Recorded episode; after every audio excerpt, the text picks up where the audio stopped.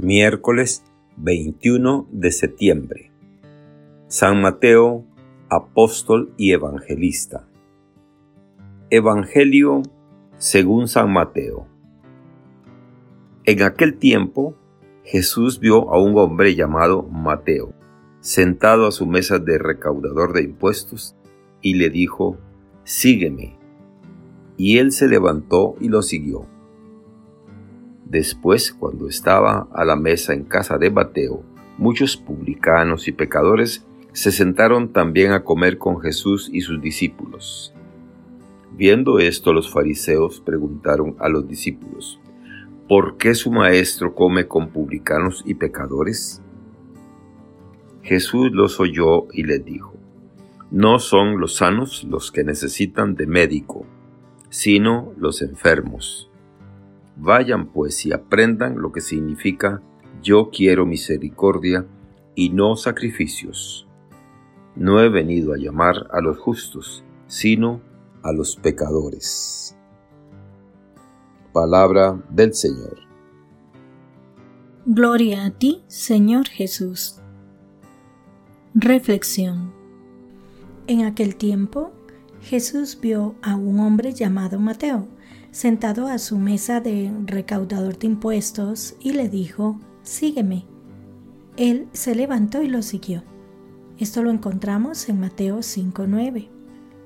Hoy celebramos la fiesta de San Mateo, apóstol y evangelista. El Evangelio de Marcos lo llama Leví y se identifica como el pecador llamado por Jesús. Y su vocación es muy significativa. Jesús elige a un recaudador de impuestos, a un publicano al servicio de Roma, potencia ocupante. Y como todos los recaudadores de impuestos, con muy mala fama ante el pueblo. Pero Jesús le da un voto de confianza sin pedirle confesiones públicas de conversión. Mateo, que significa don de Dios en hebreo, le sigue inmediatamente, dejándolo todo. La vocación es una forma de sanación. El que es llamado es perdonado. La llamada soberana de Jesús hace pasar de la esclavitud del dinero a la libertad del seguimiento. La vida, obra y actividad de San Mateo nos sitúa en la segunda generación cristiana durante varias décadas después de la muerte y resurrección de Jesús, sus seguidores forman un grupo más, los nazarenos, dentro de la gran familia religiosa judía de fariseos, saduceos, celotas, esenios y otros. Conviven con los demás grupos entre tensiones, tolerancia, indiferencia o sospecha no faltan amagos y brotes de persecución. Así hasta el año 70, en que sobreviene la catástrofe de Judea y Jerusalén, con la destrucción del templo en la guerra judío-romana.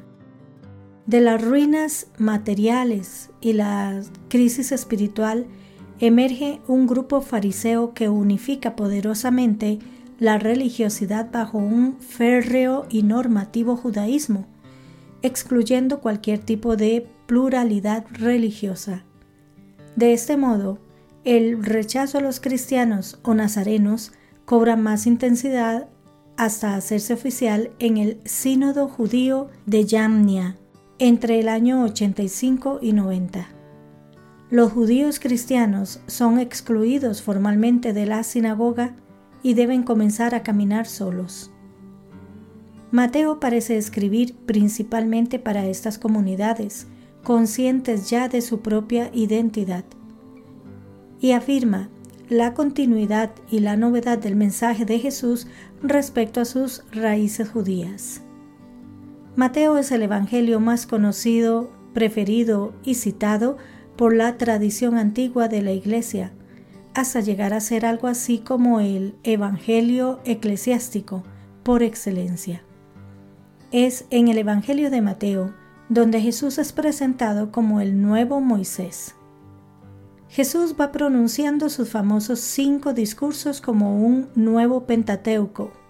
el Sermón del Monte, como contrafigura de la ley de Moisés, la misión presente de los apóstoles, que prefigura la futura, las parábolas que explican cómo es el reinado de Dios, las instrucciones a la comunidad y el discurso escatológico.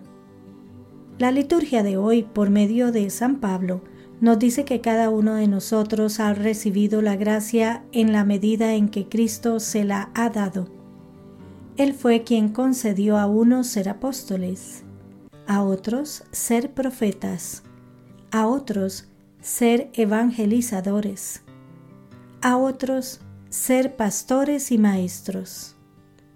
Y tenemos el privilegio y el regalo que San Mateo reúne en la tríada de ser apóstol, evangelista y maestro.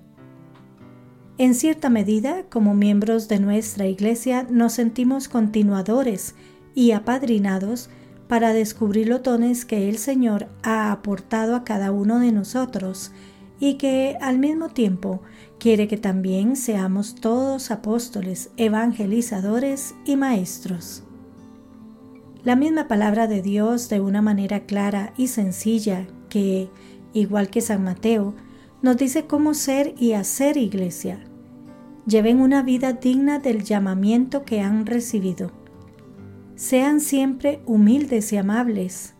Sean comprensivos y soportense mutuamente con amor. Esfuércense en mantenerse unidos en el Espíritu con el vínculo de la paz. Son siete consejos o actitudes que debemos poner en práctica para ser apóstoles, evangelizadores y maestros.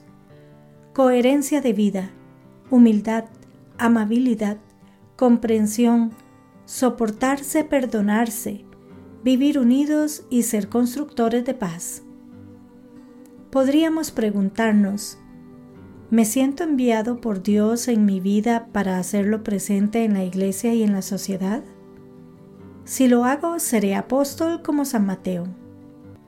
Siento que en mi vida personal, familiar, profesional y como ciudadano soy presencia de Dios en todos los ámbitos en que me muevo.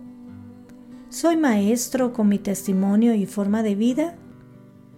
Hay que pedir que, ante el ejemplo de Mateo y de Pablo, seamos sus continuadores y discípulos imitando su entrega, generosidad, abandono de nuestras mesas de recaudadores que nos dan seguridad y posición social. San Mateo lo dejó todo para seguir incondicionalmente a Jesús. Los hombres y mujeres de hoy sabemos muy bien lo que es abandonar todas las seguridades humanas a las que no queremos renunciar por nada del mundo y a las que nos aferramos desesperadamente como la última tabla de salvación y esto es precisamente lo que nos impide seguir libremente a Jesús que nos lo exige todo. Porque si algo no le gusta al Señor, son los corazones partidos. Terminamos nuestra reflexión diciendo, Dios nuestro, que con inefable misericordia te dignaste elegir a San Mateo para convertirlo de publicano en apóstol, concédenos que, sostenidos por su ejemplo e intercesión, te sigamos fielmente y vivamos siempre unidos a ti. Por nuestro Señor Jesucristo. Amén. Que Dios les bendiga y les proteja.